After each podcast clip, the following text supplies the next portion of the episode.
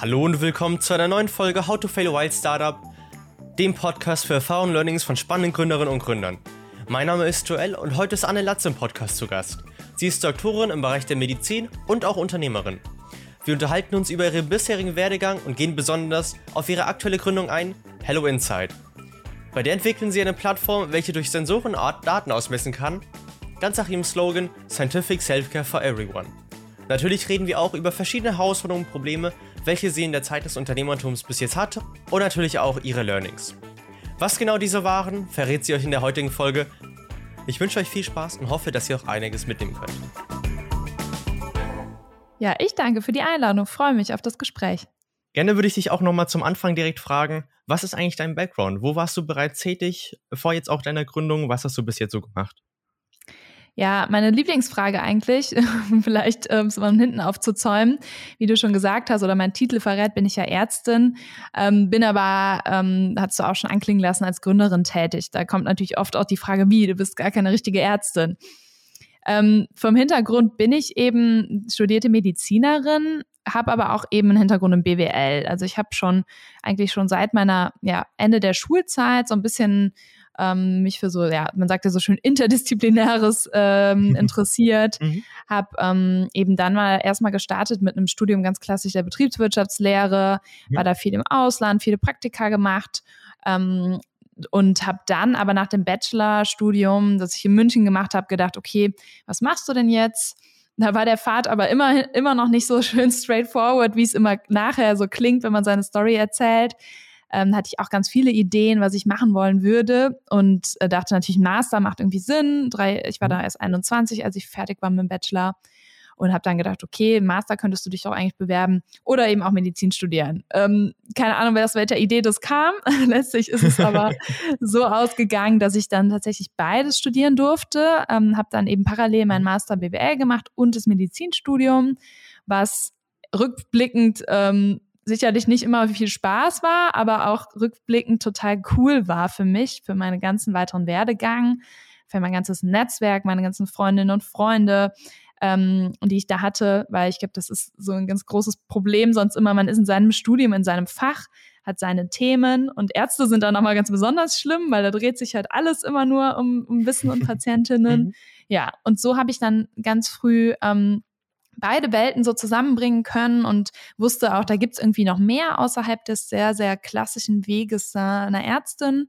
Ja, und dann kamen ein paar berufliche Stationen, wo wir gerne auch nochmal drüber sprechen können, die auch sehr unterschiedlich waren. Es war auch schon ein bisschen Action seit Ende des Studiums.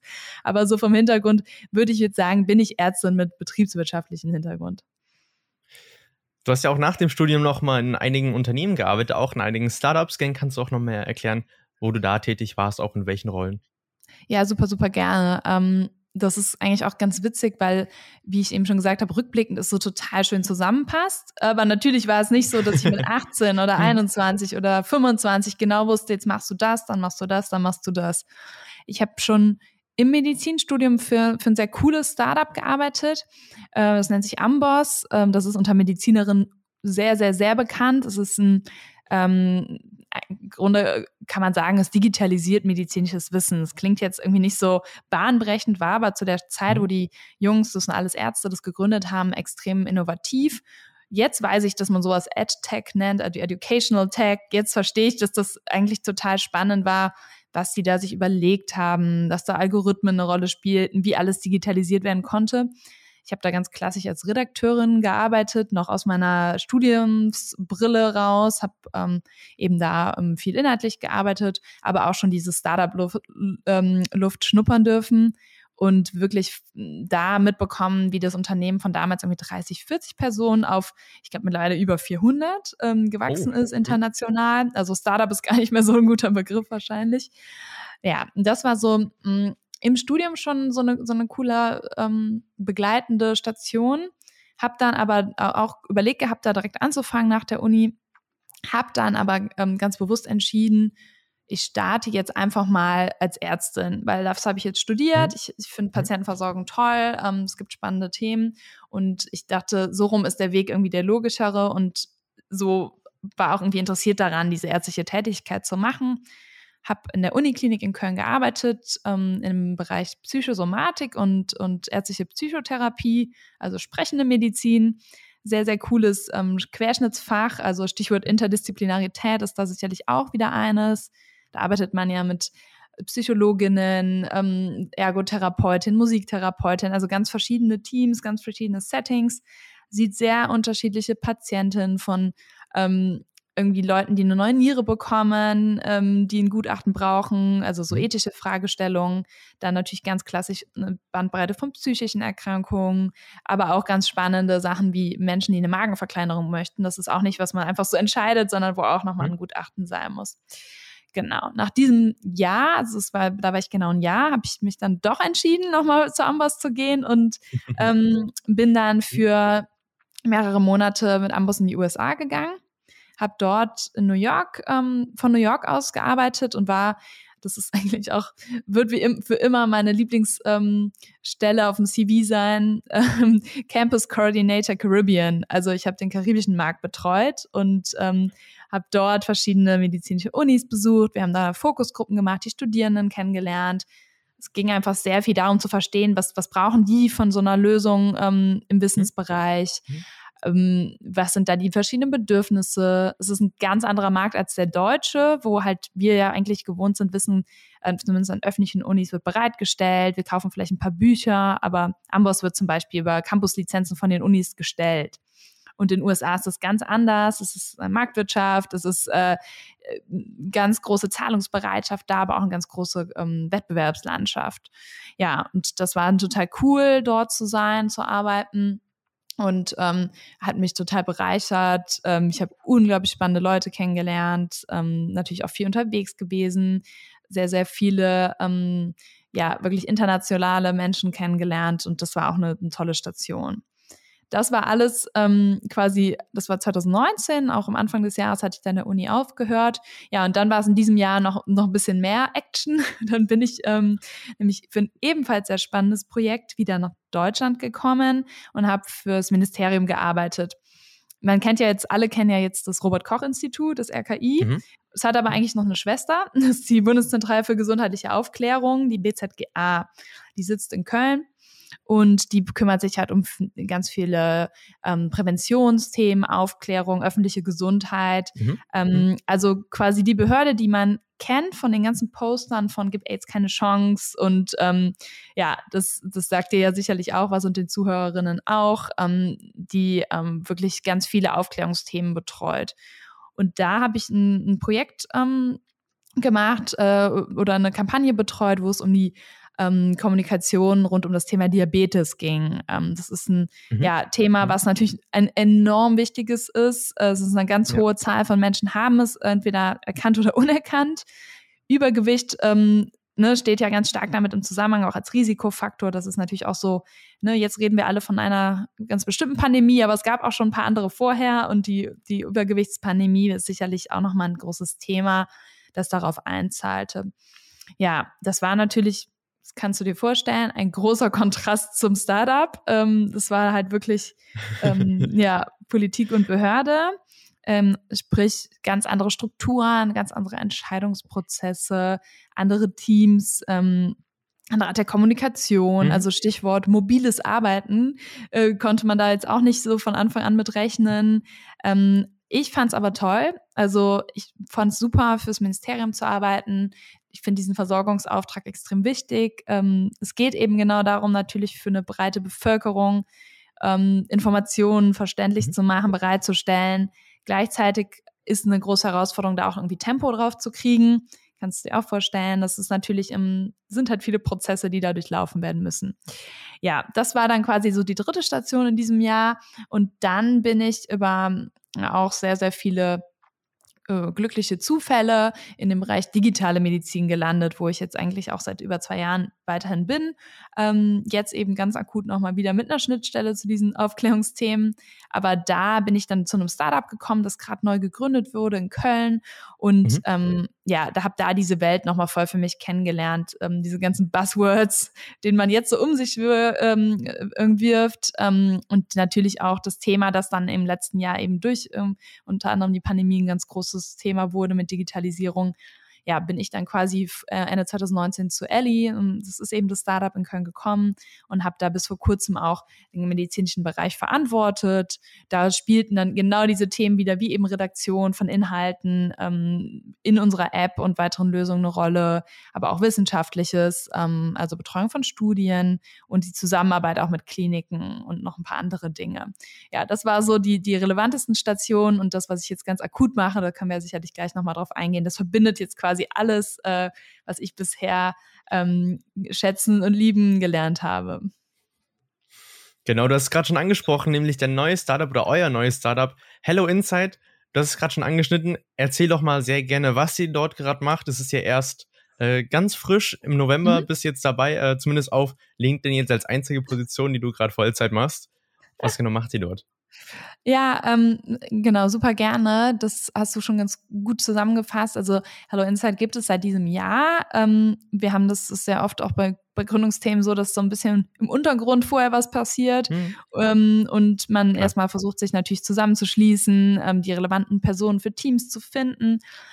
Ähm, und jetzt, ähm, genau, bin ich dort eben so ja, eigentlich wirklich, wie du genau gesagt hast, als mit all meiner Energie äh, jetzt ab diesem ähm, November eingestiegen. Mhm. Und das, was wir machen, verbindet eben genau meine, meine Themen, so Prävention, digitale Medizin, also was ich auch gerade schon so angeschnitten habe. Und zwar, indem so unsere große Vision ist, wir sagen Scientific Self-Care for Everyone. Das ist wie eine Vision, so sein muss, e-, etwas ähm, visionär und eben auch sehr, sehr weit gedacht und mhm. vor allem mit einem starken Fokus auf diesem for everyone. Ähm, weil das ist, glaube ich, ein ganz, ganz häufiger Vorwurf, den man hat bei Innovationen und vor allem digitalen Innovationen, dass es immer auch Menschen abhängt, was ja per se ja, erstmal definitiv. nicht falsch ist. Ähm, was aber gleichzeitig auch das mhm. Potenzial ist, darüber ja erstmal groß zu werden, skalieren zu können und dann auch Lösungen breiter verfügbar zu machen, weil die Nachfrage macht eben auch irgendwie wiederum was mit, mit Kosten für ein, Pro, äh, für ein Programm und ein Produkt und auch einer Weiterentwicklung der Technologie. Das ist ja irgendwie so ein ähm, normaler Mechanismus. Genau, und wir ganz konkret machen, ähm, nutzen eben verschiedene Biosensoren, ganz konkret im Moment das kontinuierliche Glukosemessgerät, ähm, um Menschen ein besseres Verständnis über ihren Körper zu vermitteln. Ähm, so ein Glukosemessgerät ist entwickelt worden für Diabetikerinnen und das ermöglicht dir mhm. einfach ganz äh, unmittelbar zu sehen, was macht eigentlich meine Ernährung, aber auch mh, hm, ein Stressfaktor von außen, Bewegungseinheiten, also all diese Lebensstilfaktoren. Gerade im Moment mit meinem Blutzucker und warum ist der Blutzucker so wichtig?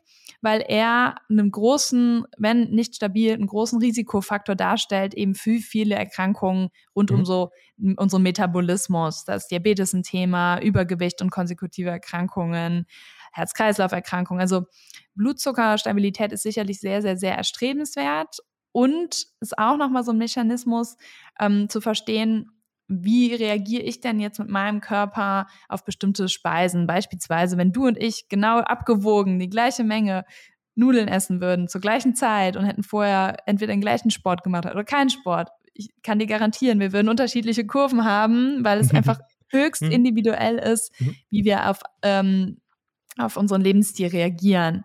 Und das ist ein wahnsinnig cooles Potenzial, weil das ist dieser Ansatz der personalisierten Prävention oder des personalisierten Verhaltens. Ähm, denn es ist ja viel motivierender für dich zu verstehen, okay, durch meine Lebensstilanpassung, durch, dass ich verstehe, in welcher Reihenfolge ich was esse, ob ich nochmal danach einen kleinen mhm. Spaziergang mache und so weiter. So kann ich total meine persönliche Gesundheit beeinflussen und was uns ja so oft frustriert beim Thema Diäten, dass es so generische äh, Hinweise sind und irgendwie, ne, Stichwort Jojo-Effekt, ja. mhm. Stichwort irgendwie frustrierende Versuche, das kann man dadurch dann eben begegnen. Und das ist jetzt sozusagen ein kleines Blitzlicht da rein, was, warum wir diesen mhm. Sensor ähm, so spannend finden, verbinden den dann eben mit einer App und verschiedenen Programmen, weil alle Menschen haben natürlich auch unterschiedliche Ziele, warum sie so eine Optimierung überhaupt haben wollen. Man kann das ein bisschen auf das Thema Frauengesundheit beziehen, zum Beispiel der weibliche Zyklus, der ja auch nochmal unseren Körper sehr beeinflusst.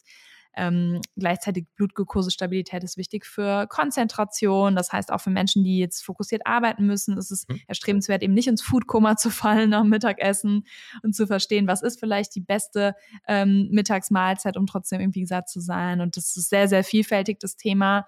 Ähm, und für uns noch vielleicht als letzter Satz ganz wichtig, dass es eben dieses Scientific Self-Care ist. Also einmal natürlich personalisiert und irgendwie nach dem Thema Prävention, eben Self-Care und nicht erst eine Therapie oder irgendwas was ähm, Kuratives, wie wir es ja auch immer nennen, statt präventiv. Und eben, dass es wissenschaftlich fundiert ist, weil das ist natürlich auch ein großer Vorwurf äh, bei vielen Innovationen, dass es so mehr Lifestyle, Wellness ist und gar nicht medizinisch relevant. Und deswegen spielen Studien da auch eine große Rolle.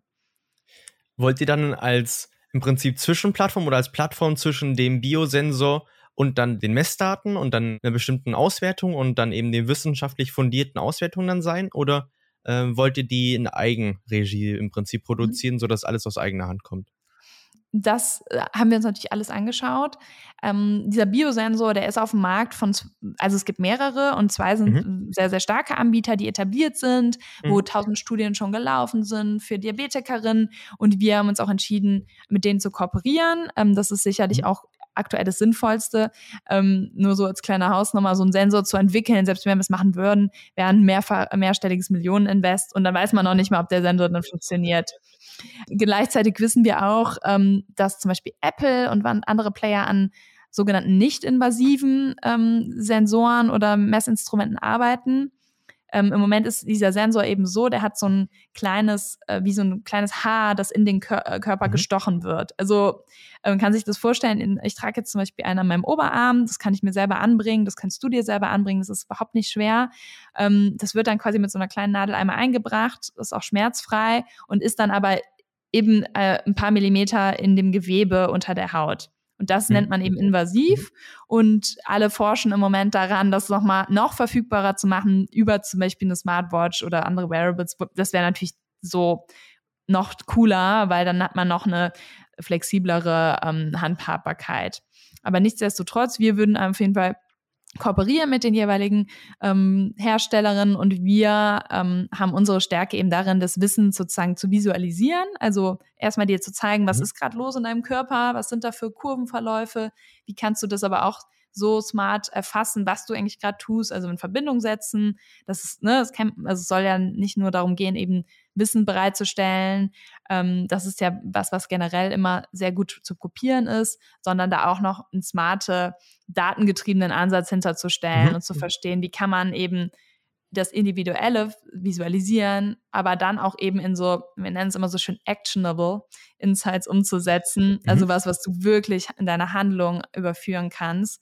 Und das ist das, warum ich da auch so stark dran glaube, weil natürlich wissen viele, was in Anführungszeichen gesunde Ernährung ist oder was vielleicht nicht so ein gesundes Verhalten ist. Aber diese Umsetzungsstärke bezogen auf den eigenen Körper, dass man eben selbstwirksam sagt, okay, das, das macht Sinn für mich, da mhm. hilft es total, es zu sehen und so kleine Experimente mit dem eigenen Körper zu machen ähm, und da dann eben das Wissen zu ändern. Ich würde noch mal ein bisschen zu einem anderen Themenblock schwenken, denn der Podcast How to Fail While Startup hat natürlich auch den Sinn, Mehrwert in diesem Podcast erzeugen zu wollen. Vielen, vielen Dank schon mal, dass du deinen unternehmerischen Weg bis jetzt ein bisschen erklärt hast und auch mal die Zuhörerinnen und Zuhörer mal reingeführt haben, was die neue Gründung von euch jetzt ist. Da auf dem Weg sind mit sicher doch einige Herausforderungen und Probleme gewesen. Wenn du Lust hast, kannst du gerne mal ein paar forschen und vor allen Dingen, was die Learnings draus waren. Was konntest du aus diesen lernen? Mhm. Ähm, genau, ich glaube, da kann ich sogar aus jetzt quasi zwei Startup-Perspektiven das ganz gut darstellen. Ich glaube, ein ganz wichtiges Learning ist, ähm, was natürlich für uns jetzt spezifisch ist, ist der Markt. Mm, der mhm. medizinische Markt und äh, Pharma ist genauso. Alles natürlich auch, wo es irgendwie um Menschen geht, ist es ein sehr regulierter Markt. Ein ja. Markt, wo sehr viele Akteure mit bestimmten Interessen da sind mhm. und wo, glaube ich, die größte Herausforderung ist, und das, das ist wirklich ähm, was, was ich nicht bei uns gesehen habe, äh, bei beiden, beiden Gründungen ähm, und mhm. auch bei vielen Freundinnen und Freunden, Kolleginnen und Kollegen, ist der sogenannte Product Market Fit. Denn sobald du in so einem Markt unterwegs bist, wo gar nicht so klar ist, wer ist eigentlich jetzt genau die Zielgruppe? Sind es jetzt mhm. die Patientin oder Nutzerin oder sind es eigentlich die Ärztinnen, die den Patientinnen sagen sollen, ach, das ist aber gut, nutzt das doch, da bist du schon in einer ganz großen Herausforderung, eine Lösung zu bauen, die halt auch genau in die jeweilige Welt passt. Mhm. Ähm, und das ist was, was ich total frappierend finde bei vielen medizinischen Innovationen. Man kann sich, glaube ich, fast jeder von uns könnte sich irgendwie, ne, der auch jetzt irgendwie beim Arzt war und gesehen hat, okay, wow, das ist absolut nicht digital, das kann man auch easy digitalisieren. Das haben sich schon viele Leute gedacht. Und trotzdem sind sehr, sehr viele Lösungen mhm. gestorben auf dem Weg. Ja. Ähm, ist es Datenschutz? Ist es Datensicherheit? Mhm. Ähm, ist es irgendwie ein Partikularinteressen der Ärzteschaft? Und mhm. da ist sicherlich mein größtes Learning und das ist auch was, was wir jetzt versuchen wiederum in, oder auch äh, aktiv adressieren eben im, im neuen Gründerteam, ist eben, okay, wem brauchst du in deinem Gründungsteam, um wirklich dieses sogenannte Domänenwissen äh, von den Menschen, mhm. ähm, die eben Spezialisten sind, ähm, wirklich mit reinzunehmen. Ich denke, das ist auch auf andere Branchen total zu übertragen. Auch hier Stichwort Legal Tech, also alles, was irgendwie in dem Bereich ist, habe ich auch einen Freund, der da gegründet hat. Und immer wieder beobachte ich, dass es ganz wichtig ist, quasi einmal natürlich diese Drive, Innovationswissen zu haben, aber eben auch wirklich genau zu verstehen, in welche Welt gehst du da rein. Das ist ja immer so ein kleiner Mikrokosmos. Ne? Die ja. medizinische mhm. Welt ist total für sich so lang erlerntes Wissen, ganz viel Hierarchien, ganz viel mhm. Expertentum. Mhm.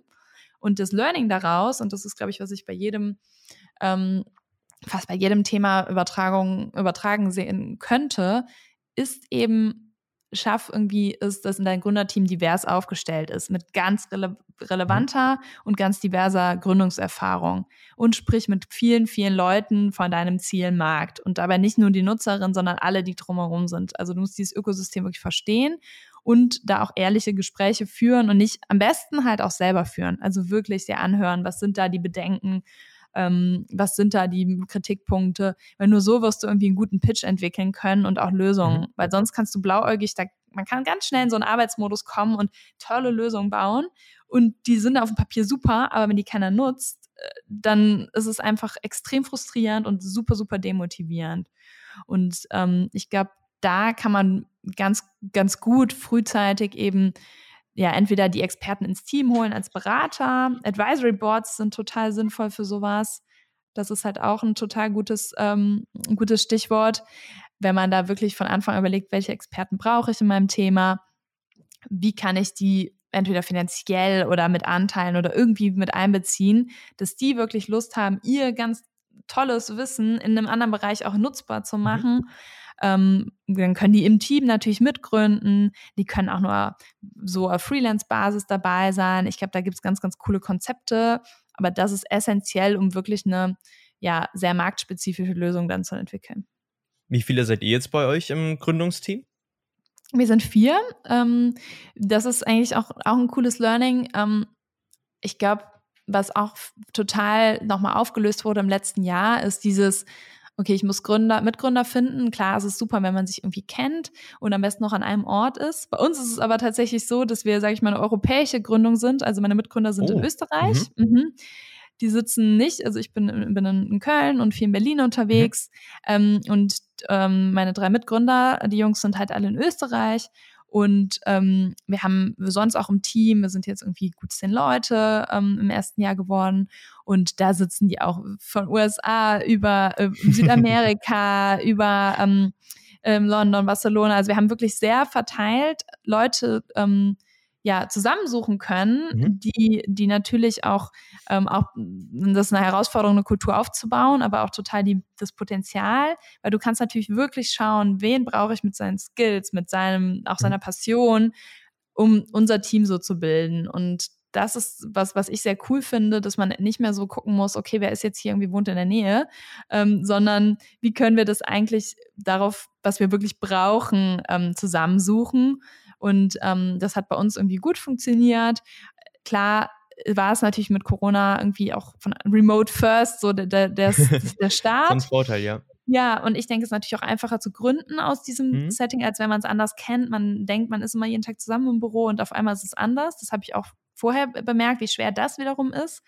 Aber das ist eine große Chance, die ich sehe, ähm, und sicherlich, ne, Thema How to Fail, die man auch schnell unterschätzt. Also man muss auch wirklich was dafür tun, dass man sich kennenlernt, dass man Kommunikation, ähm, vielleicht das noch ein ganz guter Fail, asynchrone Kommunikation ist so mein Hassword und Buzzword der, der, der letzten Jahre, weil es so schwer ist, mhm. egal wie wenige ja. man ist, Wissen zu transferieren, dass alle immer den gleichen Wissensstand haben. Weil mhm. man spricht doch mal schnell bilateral, man hat doch mal kurz mit wem ein Telefonat oder sieht den einmal mhm. und das Wissen ist wieder da. Dann ist doch jemand mal im Urlaub oder krank. Und du müsstest eigentlich immer sehr, sehr viel dokumentieren. Ähm, und das ist was, was wir jetzt von Anfang an jetzt sehr systematisch haben. Wir haben äh, ganz praktisch angefangen, eine, eine klare Ordnerstruktur, äh, wo ist was abgelegt. Wir haben sehr wichtig. Genau, ja, tatsächlich klingt total so, es ist äh, un, sehr unsexy, sehr wichtig. Wir haben klare Meetings, die irgendwie mhm. Anfang der Woche, Stand-ups am Ende der Woche und einfach denkt man so, okay, braucht man so viele Meetings? Ja, man muss wirklich kommunizieren, damit halt nicht nur sich alle abgeholt fühlen, sondern auch für den Erfolg vom Unternehmen ist das, glaube ich, sehr essentiell, damit man dieses Wachstum erfahren kann, auch nichts verloren geht. Und ich glaube, das ist auch ein ständiger Lernprozess. Jeder hat einen unterschiedlichen Kommunikationsstil, jeder hat ein unterschiedliches Kommunikationsbedürfnis mhm. und all diese Dinge mh, hm, sind eine große Herausforderung, weil natürlich jede Gründung, jedes Startup Thema so ein Hochdreher ist. Alle sind eigentlich immer busy. Also alle sind eigentlich zu busy für alles. Und das ist gerade natürlich immer. der Fehler, den man mhm. nicht machen darf, dass man eben auf den soften Faktoren dann mhm. sagt, so, ja, das lassen wir mal ausfallen. Wir haben immer mhm. Freitag ein All-Hands-Meeting im ganzen Team und es ist jedes Mal cool und selbst wenn man als Gründer ja vor allem das meiste irgendwie mitbekommt, mhm. ist es doch nochmal gerade essentiell, bei allen, alle einmal die Woche mindestens gesehen zu haben. Selbst wenn man, wenn ich jetzt nicht im Tech-Team arbeite und mit Programmierern sonst nicht viel mache. Das ist, glaube ich, ein ganz wichtiges Thema, ähm, wo man aktiv auch äh, Tools für haben muss. Ich würde gerne nochmal einen anderen Punkt anschneiden. Angenommen, du hättest noch mal die Möglichkeit, mit deinem 16-jährigen Ich zu sprechen. Du hast ja eben gerade schon einige Learnings gehabt, die du erzählt hast. Was wären eigentlich so die zwei, drei wertvollsten Ratschläge, die du gerne gehabt hättest in diesem Alter? Was hätte dir wirklich was geholfen, hätte sie dir damals mhm. schon jemand gegeben? Also ich hätte mir wahrscheinlich gesagt, chill ein bisschen. Ich war immer sehr, ähm, sehr so, oder bin, ich bin sehr zielorientiert und habe immer mhm. neue, neue mhm. Ideen und Ziele und nächste Schritte. Mhm. Ich würde auch nicht mal, ähm, ja, leider fast halb, halb so alt, ich will sagen, ähm, mach das nicht, aber versuch nicht so absolut streng zu dir zu sein. Ähm, mhm. In der Schule war es so zum Beispiel, was wählt man für einen Leistungskurs? Oh Gott, das ist ja kriegsentscheidend, weil wenn du das studieren willst, dann und nicht irgendwie Englisch LK hattest äh, oder nicht Mathe oder Naturwissenschaften. Mhm. Ich hatte Deutsch und Englisch. Ähm, ich glaube, es war letztlich nicht sehr relevant äh, für, für was ich nachher gemacht habe. Ähm, mhm. Ich hatte ähm, da aber schon immer, ne, das wollte man, man wollte immer gute Entscheidungen treffen. Das ist ja auch eigentlich schön ähm, dann genauso, was, was studiert man. Immer diese ganzen Herausforderungen, ähm, was ist der nächste gute Schritt, um dann das Richtige zu machen. Ich denke, es hätte sehr, sehr viele coole Wege geben können. Jetzt hat es einfach perfekt irgendwie für mich sich ergeben und das, man sagt ja immer so schön, trust the process. Man muss halt nur mal so starten. Ähm, das war für mich sicherlich ein, ein große, großes Lernthema. Im Medizinstudium war es ganz schlimm. Da ist es ja immer so, man hat ja immer so next, man weiß ja genau, was man zu tun hat. Die mhm, Praktika, ja. das Staatsexamen, mhm. diese Praktika, dann kannst du überscheiden, wo im Ausland, nächstes Staatsexamen, praktisches Jahr und so weiter. Und ich dachte immer so, oh Gott, wenn ich jetzt nicht das praktische Jahr, das Tertiär dort mache, dann kann ich da auch nicht anfangen zu arbeiten, weil das ist ja die beste Eintrittskarte. Ja, mhm. wie wir eben ja besprochen haben, habe ich schon ganz schön viele unterschiedliche Sachen dann gemacht. Und ähm, das war sicherlich was, ähm, wo, wo ich mehr hätte Druck rausnehmen können. Oder, und ich glaube, das ist noch so ein zweites Learning, sprich mit verschiedenen, und das habe ich im Laufe der Zeit viel, viel mehr gemacht, sprich mit verschiedenen Leuten. Also, wenn du mhm. überlegst, BWL ja. zu studieren, sprich natürlich mit Leuten, die das gemacht haben, sprich aber auch mit mhm. Leuten, die Jura gemacht haben oder, oder. Guck dir verschiedene Sachen an und versuch dir nicht im ärztlichen Beruf nur von Ärzten Rat geben zu lassen. Mir würde keiner sagen, geh aus der Klinik und mach den Facharzt nicht. Alle würden sagen, ja, du musst es machen. Und mhm. das ist, mhm. glaube ich, ganz wichtig, so ja. ähm, verschiedene Ratgeber zu haben und da irgendwie so ein bisschen Breite in den Meinungen zu kriegen. Ähm, das war für mich nachher oder ist weiterhin, glaube ich, das Wichtigste, auch wenn ich jetzt Entscheidungen treffe, die Zeit dafür zu nehmen und sich nicht dann irgendwie so absolut ähm, zu sagen, okay, wenn ich diese Entscheidung treffe, gibt es keinen Weg zurück. Es gibt da so wahnsinnig viele Möglichkeiten und ich glaube, mhm. das wird jetzt immer mehr ähm, immer cooler. Und das waren für mich sicherlich Sachen, wo ich mir gewünscht hätte, äh, dass ich da noch ein bisschen entspannter drauf geschaut hätte. Das sind auf jeden Fall zwei sehr wichtige Learnings, die ich zumindest bei mir selber auch oftmals finde und mit Sicherheit auch einige von euch auch bei euch selber finden. Ich würde das heute mal als Schlussstrich nehmen für die Folge. Du kannst noch mal gerne erklären, wo genau kann man dich eigentlich online finden auf Social Media, wenn man sich mal mit dir vernetzen will, mal schauen will, was du aktuell noch machst, was mhm. aktuell noch in der Zukunft passiert. Ja, du hast ja eben schon LinkedIn angedeutet. Äh, genau, einfach unter Anne Latz bin ich da zu finden.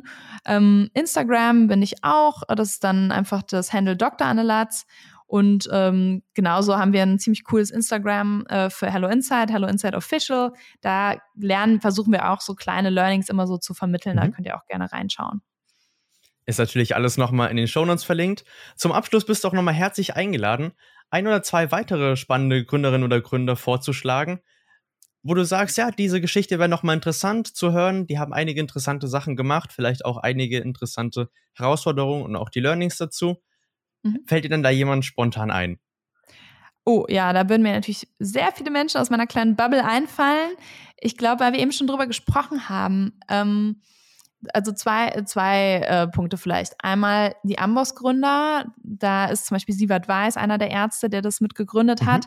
Warum? Ähm, das ist ein super cooles Unternehmen, was irgendwie ein sehr sehr coole Kultur aufgebaut hat, extrem viel hands-on das alles gemacht hat, ähm, große mhm. Hürden genommen hat, wie ich weiß, und es einfach ähm, durch diesen richtigen Gründergeist, den alle hatten und diesen Idealismus aus einer äh, WG raus äh, irgendwie alles gemacht hat. Also die wären super spannend, super ähm, Auf jeden Fall. Super, mhm. Auch von, von Angela Merkel jetzt als Makers of Tomorrow gehandelt. Also haben da auch so eine sehr coole Vorlesungsreihe. Genau, und dann mhm. habe ich ähm, den Daniel Jung kennengelernt dieses Jahr, der macht so eine Mathe Academy, der ähm, war, den habe ich auf so einer Preisverleihung kennengelernt und ähm, finde, was er macht, extrem cool, mit einer super coolen ähm, ja, irgendwie Attitüde. Er macht eben ja, mathematisches Wissen verfügbar über Social Media und weitere, über seine Akademie. Ähm, ich bin mir sicher, er hatte auch Herausforderungen dabei. Ähm, deswegen wäre der bestimmt auch nochmal ein cooler Gesprächspartner. Ach, Daniel Jung muss man eigentlich kennen, wenn man jetzt in unserem Alter ist. Kann ich auf jeden Fall sagen, also vor einer Mathe-Klausur, wenn im Abend davor nicht nochmal Daniel Jung reinschaut. ja, cool. Ja, wie gesagt, ich, mir war es natürlich neu und er wurde dafür auch ausgezeichnet, was mhm. ich total cool finde. Ähm, und ich war auch von seiner, ja, wie er so als Mensch ist und was für, für mhm. ne, es geht ja auch sehr viel immer so um, um Charisma und Ausstrahlung.